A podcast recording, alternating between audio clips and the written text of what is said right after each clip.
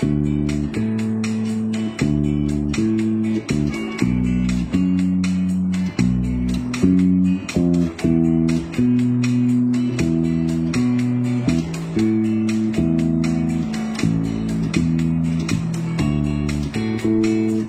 家好，欢迎大家回到中年少女坦白局，我是主播，刚刚吃完一个麦当劳汉堡的主播大，呃不是大头，天哪，我居然说了名字，我是飞脚，我是飞脚，嗯，我是飞脚，我是呃，此刻正对着我们简陋的录音设备在录音的大头，嗯，今天的设备非常有趣，就是 因为。因为我那个大头一直在 Q 我说，因为我是技术总监，所以我必须把技术这个能力水平提上来，对不？对，那我就因为之前就比较贪贪贪便宜，就买了一个就不是很贵的路易的麦克风。嗯，可是现在好像也没有对，然后然后更重要的是，这个麦克风它只能夹在领子上，它就有点不符合我们俩的这个就是就是感觉嘛，实用不住呀。对对，然后我就买了一个很神奇的架子。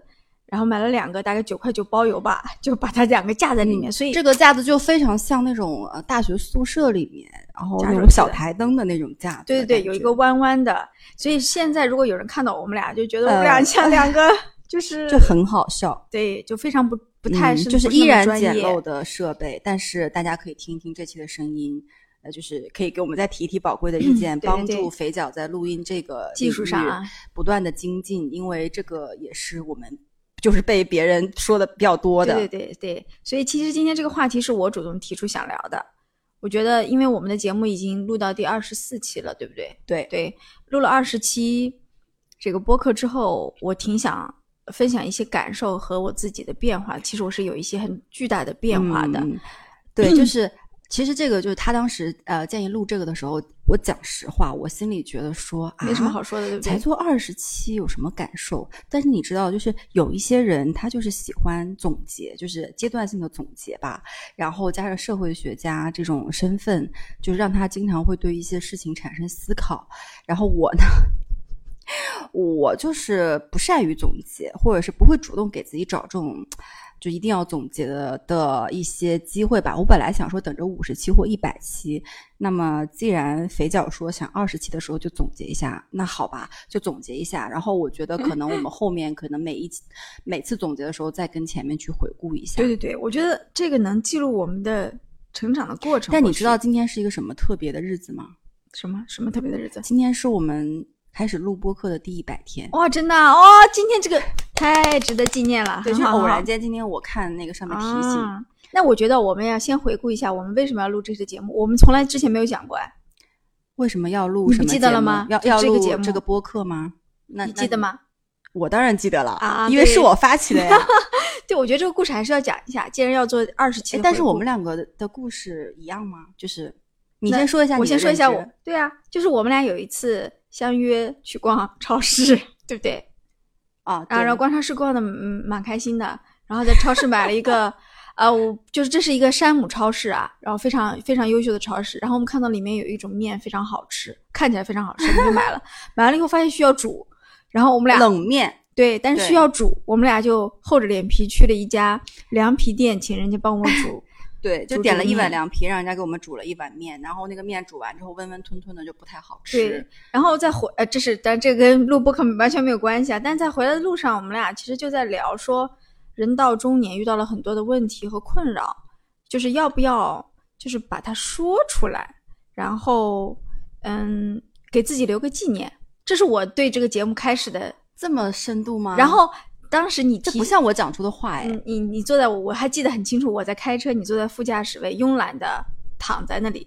然后当你提出个建议说，我说没问题啊，因为我就是很喜欢那种新鲜的玩意儿，你也知道。然后当时就完全不觉得会有人听，也不在乎吧，就没往那方面想。我就说行，那咱就录。然后咱俩就立刻就行动了起来，就不就是这么来的吗？对对对，就是这是从你的版本就是是这样的一个感觉，对吧？然后但从我的版本，其实我想。嗯，自己去开一个播客的这个想法其实已经很久了，但是呢，我觉得是说你要找到合适的人和合适的一个时间点，这个很重要。因为我听播客其实听了有嗯两三年了，我觉得是嗯在。嗯，播客刚刚开始的时候，我就在听，我也有非常多很喜欢的播客，他们陪伴着我一天一天的，就是上下班开通勤车的时间，？嗯很重要。然后我自己有喜欢的类型之后，其实，嗯，我就想尝试说自己也做一做，因为我觉得它跟视频也好，跟其他的嗯渠道也好，最好的一点就是它不需要用特别多的时间，一定要出镜啊、剪辑呀、以及说对你的外形、外貌或者是各种的东西要求很高。你可以真实的在这个环节里面去抒发一些自己的一些观点。我也觉得可能我们就你刚才讲了，人到中年有一些想法，而且你知道人为什么会有想法？人什么时候有非常多的波动的想法？就是在你有一些呃怎么说也不能说磨难吧。问题，对对，就是嗯生活中一定是或者出现了一些挫折或者困境，或者是你在这个困境当中，你有非常多的思考的时候，你会想要去表达，你有非常强的表达欲望的时嗯候，嗯我觉得我到我积累到了一个想要表达欲望的那个顶点，然后我觉得说，嗯，那我要开始想去做播客，但是你之前的想法是自己录吗？不是，因为我嗯觉得自己录是有非常高的要求的，嗯就有点像脱口秀。那脱口秀现在嗯你看到比较好的，对吧？像梁文道这种，那他的背景、他的这种东西，他本身就面在哪里，或者像许知远这种的，嗯又或者是很多脱口秀演员，对吧？如果你不是一个非常非常能够 handle 住这种一个人去讲很多很多且滔滔不绝且有感染力的，我觉得很难的。所以对谈节目是我当时的设立的初衷就这么想，啊但是跟谁对谈，其实谈话我想过节目是吧，我反正、嗯但是我想的一定是跟一个女性对谈，嗯，而且是因自己年龄，因为男性你也不太找得到和能和你对谈的人吧？对，主要是如果我跟我老公对谈，其实没什么好对的。我要跟我老公之大概一期都录不下哎去，主要是我跟我老公之外的人对谈，我每天这样对谈，我老公肯定会会介意疯的呀。对对对，吧那我所以我非常合适，就是跟朋友，然后跟自己经历和各方面，我觉得是思想和观点上面是可以有碰撞的。嗯，就如果我跟你讲一个 A，你一直在跟我讲 B，或者是你 get 不到我想说的那个点，就是我觉得就可能不太行。嗯对，我觉得这个是一个就想录播客的一个原因嘛。其实我想录播客就是想了很久了，有半年了，嗯，然后是半年之后想想想想想，积累到一个顶点才去找你的。不是吧？我觉得是山姆超市不是撮合了我们吧？是我找你去山姆超市，但就是是为了跟你说这件事情啊。但但我所以你是有预谋了吗？没有啊，当时很当然有预随意啊，你当时很随意啊。我说的很随意，那是因为我的技巧我天很哪，没有，我以为哎你以为我是在山姆超市逛着逛着买了个冷面，突然想录播客吗？当然不是了，我是有一个非常严谨的哦，原来我是被套路到里面流，程过来的，我还以为你就很随意的在说。邀你去山姆。哎，因为你当时跟我说你确实在听一些播客，但我没有听嘛，因为你知道我开车听的都是什么吗？鬼吹灯，就是啊，对，就是有声书这种类型，可对能大家听的比较多。我老公也是，是呃，但是就像我这种走在一些，反正我觉得在听播客的朋友们，或者是能接受这种方式的，还是一些小众呃比较小众，或者是比较呃城市里白领，或者是往前一点的吧。嗯嗯，但是我没有说歧视刷短视频的人，对我也刷，对嗯你敢但是不能歧视我？我觉得得可能听播客的人是想要一种思想上更进一步的共鸣或者是什么东西。也有一些人是纯是就是比较个做家务的时候。啊，对运动的时候，无聊的时候，是的，有一个声音陪着自己嘛。是的，是的，因为不嗯方便看东西嘛。对，就感觉好像有一个真实的人在旁边说话这种感觉。对，那好，那我们扯回正题啊，我觉得我们确实要在这里记录一下这个故事啊。嗯，第一百天的时候，对对对今天是多少多少号？九月多少号？九月对对对对，我看一下啊，九月记九月二号。嗯，好的对，好。然后呢，所以我其实想跟你聊的时候，我当时脑子里其实过了很多，就是做了二十期播客播客之后，我们收获的东西。所以，不如我们先来聊聊自己的收获。嗯就是我我我是你收获了什么？我写的挺多的啊。我觉得嗯第一个是我看到了，粉丝，就是这个对我来说真挺震撼的。嗯嗯，因为我是一个不爱社交媒体的人，你知道，我连朋友圈都几乎不发，要就是但最近发的有点勤，发的是什么？都是广广告对，我的朋友圈就是一个大型发广告的地嗯方。感觉最近好像变得活泼起来了。没有，但我真的蛮拒绝社交平台的。比如说以前上学的时候，人文网我也不太用，哦，微博，呃，以前的 blog 那个那种我也不怎么发。嗯那但是有了粉丝之后，这种感觉非常的奇妙，因为我们做了二十期，大概是积累了七百个订阅，对不对？七百，现在七百多。嗯，七百个订阅，我就觉得，然后开始有人给你留言，然后开始有人愿意到群里来跟你说一些他们的故事的时候，嗯，这种感觉蛮奇妙的。嗯，就是奇妙、奇妙、神奇，体会到了一个，哦，我觉得我们也不能算 KOL 吧，我觉得不能算。算了，就是一个嗯普通人的在分享观点被别人所，呃，就是能产生一些共鸣的这种感或觉。反馈。对，甚至我觉得他们都不能叫粉丝，就是变成了说通过这种渠道，呃，通过这种渠道认识的朋友吧。对对对，嗯嗯嗯，能够在一些有共同话题上做一些分享和互相的扶持和帮助，就这种感觉。你知道，有时候来自陌生人的帮助反而更特别，对就更有支撑的力量，因为因为他不了解你真实的东西，他反而会比较客观的给出对对对对对是而且他不会因为你的一些负面的东西，比如说就嗯批判你、嗯或者什么，你跟他说一说，你能找一些不同的角度，我觉得嗯这一点还挺对我来说还挺重要的啊。嗯，第二个获得呢，就是获得了一些好的评价，也获得了一些烂的评价。我觉得这嗯个很值得把，尤其烂的评价要在就是不太好的评价、负面的东西，我觉得值得嗯单独说一说。那这个个东西，我觉得对我呃对自己的看法、对节目的看法是有影响的。嗯啊然后呢，第三个就是，嗯、一堆有的没的设备，就是啊、现在呈现在我们面前的，就是比如说我至重金买的 录音的麦克风，以及一些鬼七鬼八的架子，还有什么？我还没买，我还买过什么？啊，好像暂时是这样，对不对？对。以后不知道会买什么个。什么那种防喷音的、隔音的那个什么东西？对对对那个如果支，在那也很吓人。更吓 人。嗯，对。然后可能等等，因为我们都是给自己立了 flag 嘛，等到一千、两千，更多的粉粉丝关注我们的时候，或者听众关注我们的时候，我们要买更高级的设备。所以大家如果喜欢我们的节目，多分享给你的朋友啊，早日的达到那个指标，我就可以逼着他去买更好的设备了。但对听众来说就可能福利有限，因为嗯，但是声音耳朵会好一点舒，服一点吧。嗯，希望就少喷。然后呢，还有就是一个每天逼着我录音的人，就是坐在我对面的这个人，嗯他就每天给我安排指标说，他甚至是画了一个叉曼 X 曼 一个脑图，跟我说几月份几月份要达到什么。但我的那个脑图有没有逻辑结构？有有有非常清晰。但我心想说，只有我们两个人，我们是有必要这样吗？当然有必要了，甚至昨天还跟我说，你以后小公司 就你以后再怎么怎么样，我要罚款啦！你你要罚款多少多少钱？哎，真的很 很令人气愤和不解啊！就是嗯，哎对，我们是一个就是小公司，你要这样想。因为我为什么要罚他？是因为他经常忘记带录音设备，然后结果告诉我说：“哦，在我的包里，我忘记了。”或者是他还说：“那我录音设备如果没电了，也怪我们也要罚款吗？”我说：“当然了，对，你知道，就是个一个管设备的人真的很难。然后我每天呢，怎么都是背着一个麻布背着一个破破的麻布袋子，把所有的设备都夯不啷当放在里面，然后这个袋子鼓鼓的，感觉就是我在收破烂儿，可是我们又没。有每天录音，你不需要每天背着它呀。但我就很怕忘，你知道吗？然后我又很怕没电，然后我又不想让同事知道，我就背着它把它背回家，在家里充电。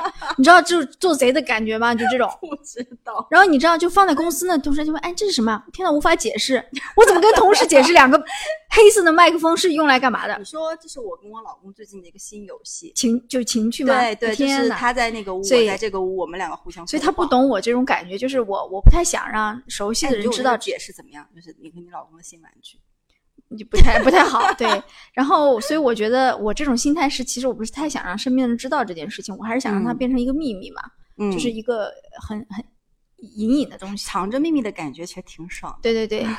还有一个呢，我觉得最后要说的就是一个开始有一种有，你知道吗？就是那种觉得自己可能会发达的那种希望的感觉。那你想的有点多。呃，是他，因为大痛整天在批判我说我想的比较多，就因为我可能赚钱心切吧。你的脑子应该把想着说怎么把录音设备是是每天是带着，我觉得我我对不起听众，音就是量 大小控制好，这个是你脑子里应该想的事情。你知道我为什么有这种隐隐的希望，说希望这个东西能够变成我的正业来做吗？因为你说过嘛，你想辞职嘛，对，因为工作真的是我也想很辞职。然后你要每天面对一堆的问题的时候，你希望把你爱好的这个东西看能不能变成正职，但是确实我知道不太现实。就是嗯至少现在二做了二十期的我，觉得不太哦那现实。是那是嗯那是，毕竟我们现在更多的是在往外支出，对，设备都是要没有钱的嘛。收入，嗯对。然后，但我觉得也很正常。那我说说我的吧。好，我觉得收获了什么这块儿，就是我觉得可能要先分开，嗯，看说你是一个喜欢那种，呃，被隐性满足感包围的人，还是显性满足感包围的人。举个例子，就是你小的时候你唱歌很好，然后老师叫你上台唱一首歌，你唱的非常好，大家鼓掌，你这个东西你觉得就够了，还是说不？我知道我自己唱歌很好，我偷摸考个什么证件，然后但别人不知道，这样。就是呃，一种是隐性，一种是显性的。我觉得我是显性满足感，嗯也就什么东西能带给我满足感。比如说我发一期节目，有人评论，然后回馈很好，我就得到了满足。我觉得这个是我最大的收获。嗯然后呢，呃，我觉得跟刚才肥脚讲的也比较多吧。就是第一个是收获了很多个愿意听我们唠叨的可爱的人们，对，而且是男男女女。对对对对对，很可爱。我本来以为都会只有女孩但不不不，我们有非常优秀男粉丝啊，真的是要为他们鼓掌。对对对，他们非常的有眼光，选择了我们。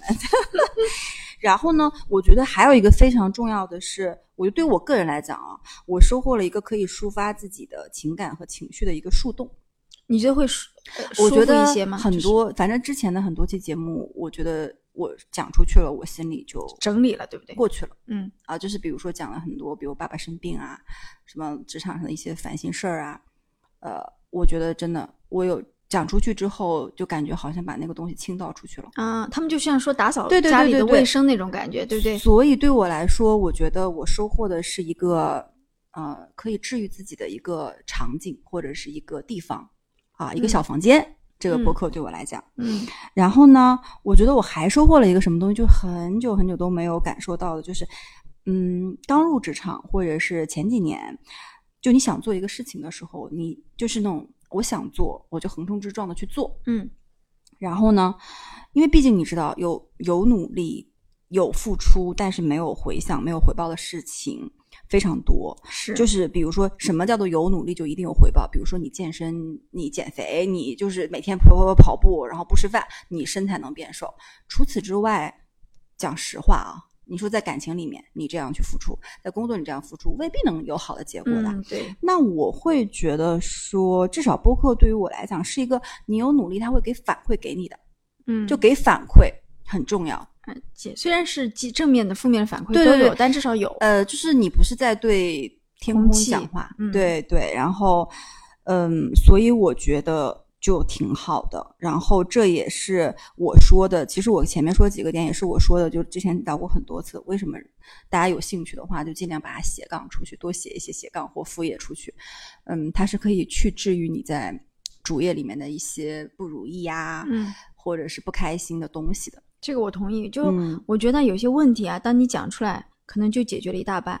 你有些问题其实你不一定能解决，是是，但你说出来，你会让自己舒服一些。对、嗯你有这种感觉吗？就说出来，你有在会啊输出一些，嗯，就是嗯嗯，但因为你知道，就是我是那种如果让我特别不舒服的事情，我可能会跟我老公说这种，嗯就是吐吐槽。但是我老公因为他不太了解我的很多工作里面的那种那种事情嘛，他的嗯。反馈可能比较有限，嗯，就不太一样，这种反馈的嗯。感觉不太一样。就是上期我们大厂那一期啊、在有一些平台上面，其实反馈我觉得挺好的。有一些人会去在跟我们去聊说，呃，大厂里面啊，比如说感觉福利很好，或者说大厂会选择一种什么样的方式去去去布局下面的一些业务，然后我就感觉跟他们还有来有回的，就是有回馈，挺好的感觉。嗯嗯那我们说第二个吧，嗯，就是我想问一下肥脚，你有了粉丝之后的心理变化是什么样子？对，也不知道算不算粉丝啊，就是听众啊、订阅这些。然后嗯就一方面呢，我真的开始有一种偶像包袱那种感觉，就是我开始理解明星就是是怎么个心理状态了，你知道吧？就虽然我知道我不是啊，就是说这个话也很奇特，是比较奇特啊，但是他每次说这种话，我都会。但是你知道，我以前觉得有些明星，呃，或者电视剧里面演的说，哎，我怕我的粉丝不喜欢，我要宠粉，就嗯我觉得很假哎。但现在呢现在我觉得不是啊。当你真的被人关注，而且你能直接听到他们的那种反馈的时候，你是会在意他们的。嗯，就是我会担心，我我也跟你聊过，我们的内容会不会，呃，就是怎么样能持续做，然后嗯怎么样能去保持相对来说比较好的质量，对不对？然后我们的录音效果，就是你一直在督促我的。还有就是呢，有些关注我们的人，我我也不知道他们会不会失望，因为也有些人说啊，你们这期声音小一点啊，那期大一点啊，这期可能聊得好一点啊，那期是不是还有一些什么没讲？就会有很多这种包袱的感觉，是希望说，是怕他们失望了，就这种，嗯然后开始对自己有一些莫名的要求，在某在自己有什么要求？就是在某些瞬间是有的，但是可能那瞬间说这个要求就没有体现在设备上，对，不是设备上，而是我对我觉得内容，因为内容才是我们的就是最重要的东西嘛。但后来我其实思考过这个问题，我觉得嗯我如果这样要求自己，我能就呃，它可能会变成你的包袱或枷对锁。对，嗯我觉得呃，就我觉得后面可以聊，我觉得这东西是要改变的，我觉得要顺其自然。是就、嗯我也听别的博客，嗯我也听一些节目，我也看一些这种视频网站做的非常专业的这种访谈节目，嗯你会发现说他们是讲的好，然后你做不了他们。嗯，如果你做不了，你不能持续，是那你就不要要求自己去做。你、呃我只能做我自己，现在这个阶段。是的，那也，但我得要求自己成长和思考，然后持续输出的内容才能对别人多少一点价值。对对对。所以我后来想通的是说，嗯，虽然我有这个包袱很正常，就是可能开始有些陌生人关注，但嗯是我不能要求自己做一些偏离我原来想法或者是嗯我自己力所能及的轨道的事情。这样的话，我担心内容会做偏。对，对吧？你说如果我要去讲一些历史内容，那我肯定是偏的呀。是的，那我讲不出什么好东西啊不可能。要求你自己像梁文道对，或者许知远这样去讲叫做上次我听了许知远那个叫什么，呃，迷人的尴尬。它的标题叫《迷人的尴尬》，它讲的是一些呃文学作品里面、电影作品里面一些尴尬的瞬间，它为什么是迷人的？让你去讲，你怎么我讲？嗯，我讲不了。嗯对呀、然后就是人家梁文道去去评估，呃，就是评论一些时事的时候，他能真的能够带你去进到一个非常深度，且是有他自己的输出的观点，不是大众的观点。对对对对，那我觉得我们就是还没有到。对对对是的，那我觉得就是今天我们真实的去抒发和表达自己，但过程中去不断的进步，是我觉得就够了是啊。但是你是你自己，对。然后，但是我抒发的东西可能是有代表性的，可能是去能去帮助一些人说出他们不敢说或者没有办法说、没有渠道说的一些东西。呃，我是希望说。这个东西的价值，除了对我有意义，还是能够和我有同样经历的人有些有些帮助嘛。人或一些人吧。对，嗯，对，然后，然后有了订阅之后呢，我也就像我刚才说的，开始在意这种嗯商业化的机会啊，就这种嗯这种不太好的这个功利的想法。倒还好，因为我觉得我们其实真的也没有在打算靠这个赚赚钱钱，但是开始有还是要靠主业嘛，毕竟 就是是，但是确实有这种想法。啊，但是未来就是就是如果说有可能。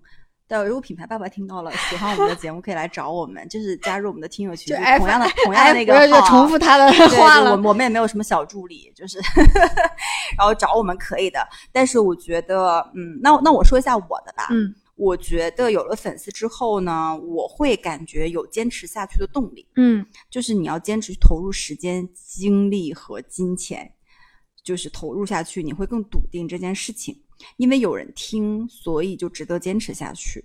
那另外一个就是，其实我本身当时在做这个播客的初衷，没有期待自己有特别多的粉丝，我觉得可能顶多顶多一百个，我觉得能有一百个人听，我就非常开心了。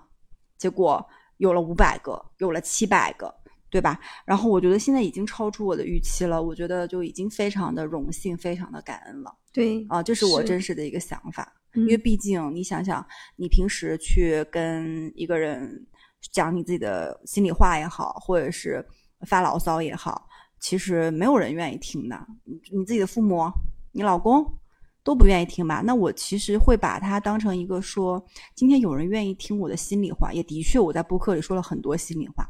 真的，我跟你说，我觉得可能我们的听友，呃，比我们周边的人和亲人都更更了解我们两个。嗯的性格。对，然后之前有个粉有有个听友不是就是评评呃私私信我评价了我一下，我觉得他太了解我了他。怎么说？他就是啊、嗯比如说有点霸气呀，就是就是那种那种什么什么的，嗯嗯对对是。是的，然后我觉得他说挺好的，对，就我不得不说，大头是一向的自信，因为他，呃，大概隔三差五就会跟你说，哎，我又听了一下我们的节目，就真的做的越来越好了呢。我说，嗯，好的，行吧，可以的。嗯就哎，你每次真的，就我我很谦要问问你，你每次听我们的节目，你听吗？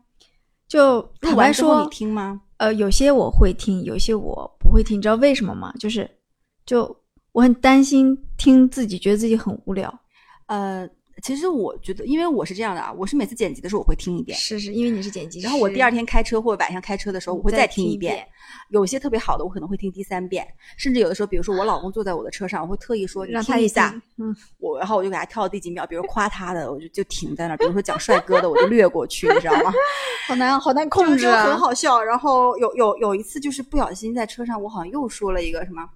反正我说了一句什么话，我老公就误会了，说你怎么说这种话？就是我说那个婚姻里面，就是就是我我形容工作主业跟副业的关系，我说就像婚姻里面你你有一个婚姻，然后你 我老公就又开始，对有些还是嗯，可能不要让你老公听。对，因为坦白局嘛，对吧？这周边太特别近的人就不适合听。是是，因为那个话的情景，他听下来可能他会误解。是你老公听过吗？好像我不太希望他听，坦白讲，但他一期都没有听过，对不对？对还是偷偷听了。应该没有。因为这种你可以就是呃，就是针对性的选一些你说他好的一些给他听片段是吗？听片段，就是我不太强求啦，我觉得故意就是有一些，比如说你在做饭的时候，然后你就放着，正好在这一秒你老公进来了，你就放到第那第几秒开始夸他，然后就停下。嗯，倒也不用，因为我会直接夸他。我只是觉得说，就算他是我最亲的人，他也有他的喜好和选择。呃，对对他，他可能喜欢听梁文道，我觉得就 而不是嗯中年少女，对对，比如上次我老公听了我们俩聊理财那一集，就觉得我们俩是两个嗯白痴，对不对？他没有说觉得白痴，他就是从听开始他就一直在笑，他从头笑到尾。他说：“你们两个怎么那么好笑？太好笑了！天呀，我要把这个给我同事听，他们会笑死的。”我说：“好笑在哪里？”但是他也觉得那个基金经理不是真人那件事，哎，是不是真人？我又忘记了。就这件事情很好笑。然后后面说捡垃圾，他说你为什么要在理财节目里面让别人去捡垃圾？我觉得那是因为他爱你，就是他爱你，所以觉得好笑。不不不，他真的觉得好笑，他真的边开车边笑的就前仰后合，你知道吗？哦，这样子啊？然后这个节目他要给他同事听。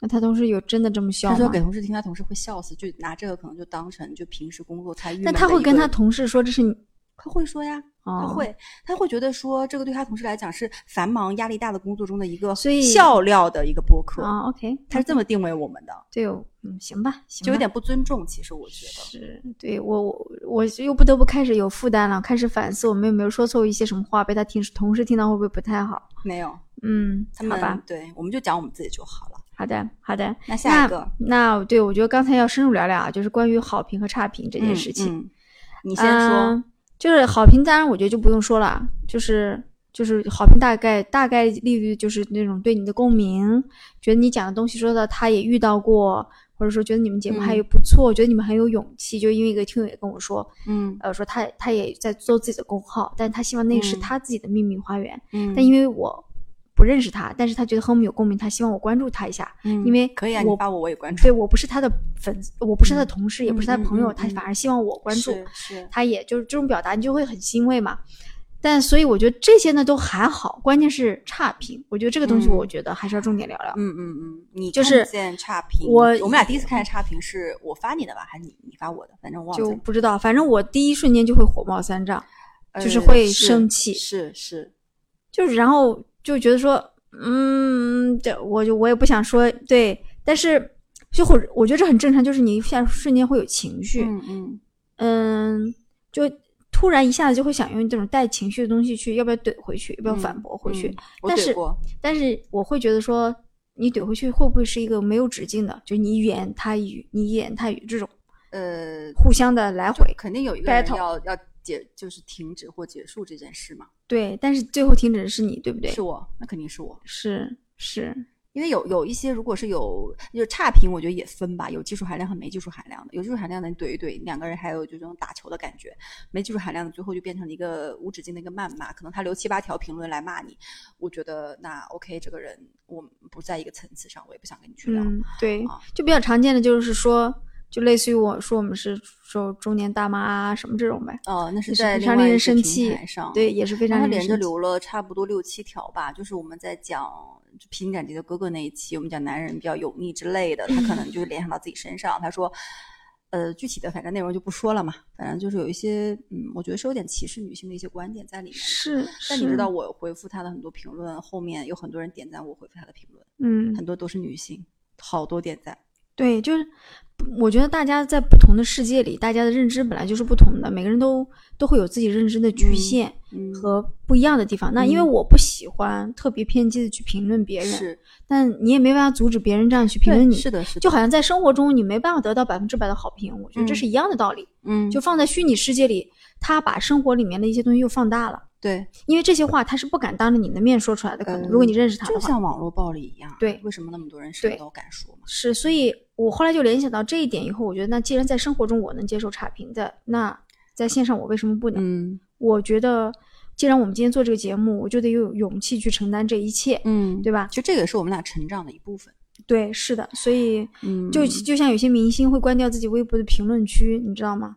我觉得呃不一定是玻璃心，他就是真的觉得就就还不如不要让我听到，对呃，我就做自己，可能就是不想看，但有人会说你有什么不敢面对的之类的，就又对又有批判他，会？持续的去 PUA 谁吧。嗯但我觉得反正这个跟个人的选择吧。对，其实嗯网络的力量还挺吓人的。哎但是其实我会觉得，目前看下来，我们的评论都是相对比较客观的，就是它不能单纯的说是好，嗯，或者是单一说坏，因为没有人说夸我们夸到说很好很好很嗯好，也没有人说你很坏很坏很坏。嗯我觉得大多数是客观的就这本期的一些内容的陈述跟评论，然后所以我觉得差评占比就到百分之十顶多吧。但就我觉得，当我们的如果我们未来做的越来越好，差评的比率可能会提升。但我在想啊，你要嗯愿意差评，我觉得挺好，至少你帮我增加了一个评论数，我这个互动是不错的，对吧？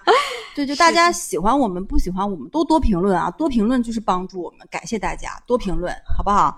就是 就评论，我嗯看到一个评论，不管开就好的不好的，我首先是觉得哇天，评论又多了一个，我就很开心。嗯，明白，你懂吗？就是互动数据跟播放量，我是以创作者身份在看这件事情的。是是是，对，对，然后我觉得首先要感谢所有就是不吝惜自己的时间，愿意一个一个打字给我们评论的所有人。不论是好的还你是坏的，对吧？说实话，评论很难。我听了两年的播客，我都没评论过啊，多少可能几百个小时的播客，我评论不超过二十条。就到我非常非常有共鸣、非常非常想表达的时候，我才会评论。嗯因为我首先我不会评论那种就只有一两个字的，叫加油或者是好。我评论的肯定是一段话，或者是我跟他有一些互动的，或者是呃主播讲了什么东西，我也非常想要他推荐一本书，我可能会问书里的相关东西之类的。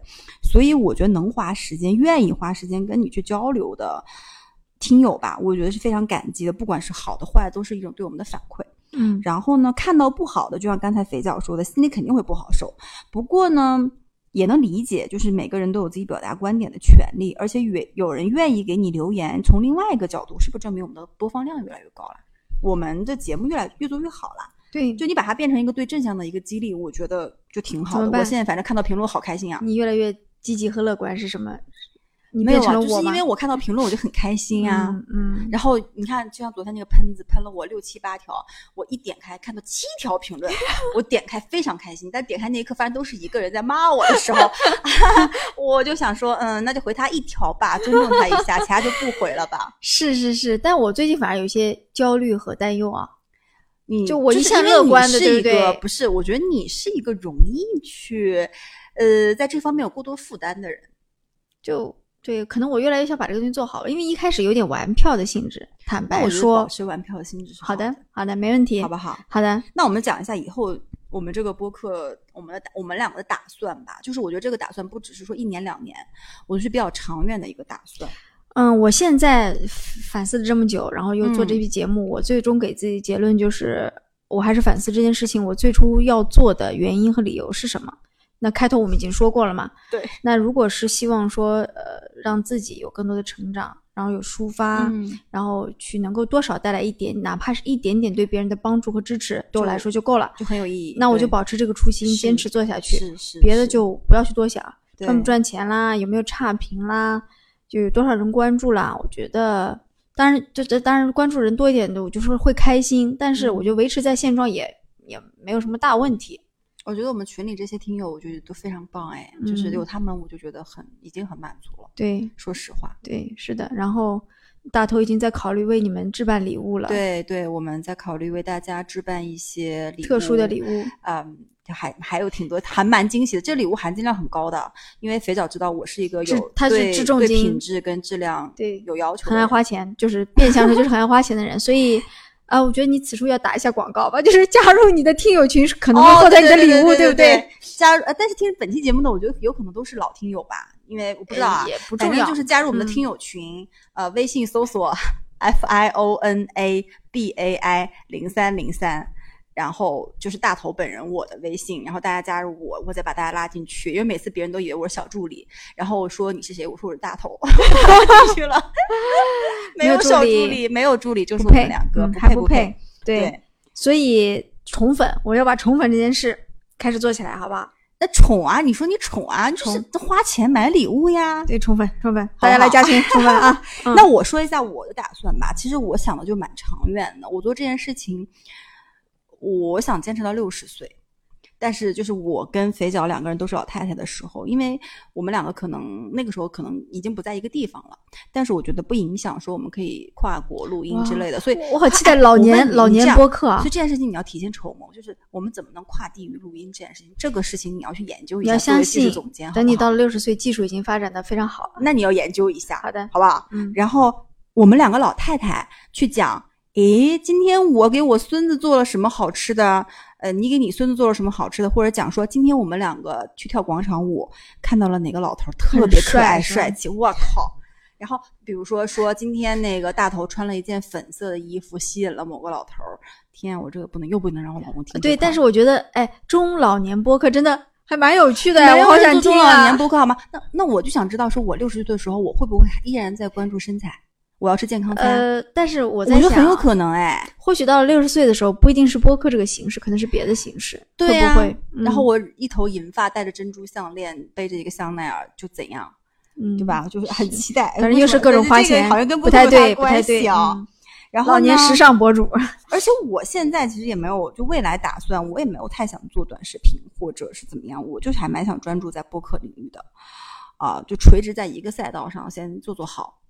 啊，嗯，然后就逐渐做出自己希望你的赛道可以。一直延长下去吧。对，就 我都说做六十岁了嘛，逐渐做出一些自己想要的东西。然后我其实会觉得内容创作的核心，我觉得就是持续的自我的一个成长的过程。是，就是因为嗯，之前听别人去讲说内容做久了会觉得自己被掏空，我不理解。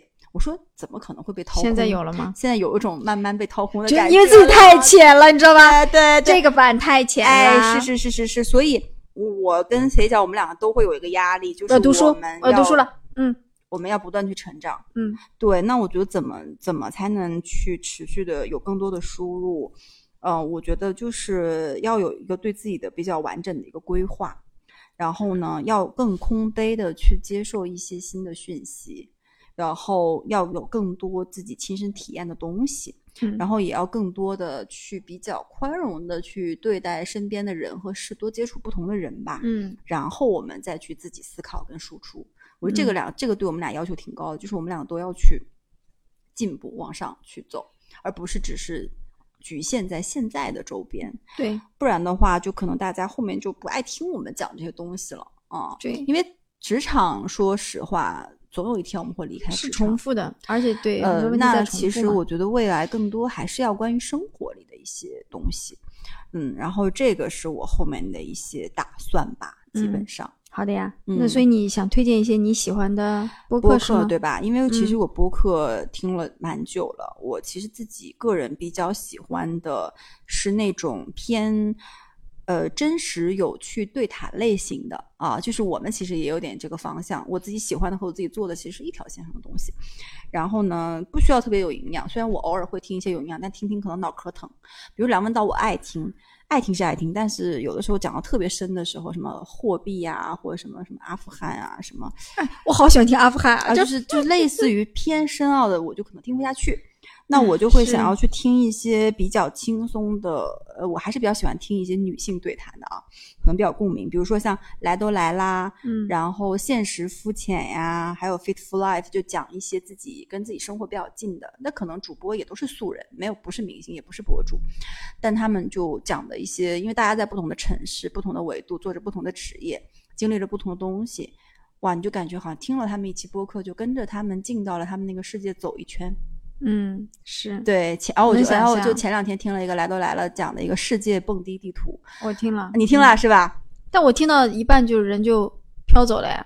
啊、可能给我听阿富汗战争，我跟对对，就是我们俩就不不同嘛，就是我比较喜欢听这种，就是、呃你在边记录那些东西，然后因为你没有去感受过，所以你就还蛮好奇的，就有点有点有有点猎奇吧。嗯，哦，那那肥脚喜欢听什么样子的？有深度的，坦白讲，我还是比较爱听讲故事。呃，就是跟小时候故事会那种似的，是吧？对，尤其我因为《鬼吹灯》，你知道吧？就那个书很很厚，对不对？我也不打算看啊跟我老公一样，我老公也喜欢听这种，还有什么《三体》这种。啊。对，呃，那你其实你我必须要说有声书啊，对，就某平台的《三体》的广播剧真的做的非常好，质量非常好。嗯嗯嗯，因为《三体》，哎呀，不行，我这样又拓展开了。《三体》的后两本其实蛮深色的，就是它是偏硬科幻的，但听听广播剧的吸收度会更好一点。为什么它会有配乐？太硬。了，就是对它会有人物，它是多人角色扮演的。啊你光纯看书，你会觉得后两本比较硬，嗯但你老公肯定喜欢，因为它是比较硬科幻的嘛，有很多啊偏题了，偏题了，不好意思。对，但我还是要推荐一个我比较喜欢的播客，那就叫叫故事 FM，它还蛮有名的。哦那个我也听艾哲，但我喜欢它的原因是因为我觉得我能从里面看到一些社会学去调研，是是是去一些一些这种东西。你让我们分别说一下你最喜欢哪一期节目？哦，我其实刚开始听，我听的第一期就是他做那个传销的，他被传销组织掳走的啊，二十天啊那一，期，很真实。啊嗯嗯我这个节目我经常听，然后我一般是在晚上听，晚上嗯。开车回去的时候，因为我们俩开车家都很远嘛，嗯。就会听一期到两期，有的时候才二十分钟，有的时候长一嗯。点。然后我最近印象比较深刻的一期是一个女性走出婚姻之后的一个什么历险人生之类的，分上和下。嗯，呃，就是我觉得讲的非常好，就是故事 FM 真的要夸夸夸夸，哎而且它是独白性质，哎，不，它就是嗯，就是它没有采访那个东西，你就感觉是人生百态，对对，就是每个人真的真的非常都不一样。那个东西真的是非常好的社会学研究嗯材料，你知道吗？那你好好听，对对，我也不打算写什么报告，但我我因为因为学这个，我就觉得，我觉得可以推荐大家去，可以去去关注一下但我们也没有收什么广告费啊，就纯是嗯自己，人家也不会去给我们广告费是的是的 嗯，好吧？那反正今天是我们的录播课以来的第一百天，我们记录一下，嗯然后反正后面就继续努力，加油。好的，没问题，好，那本期节目到这里呗，拜拜。拜拜。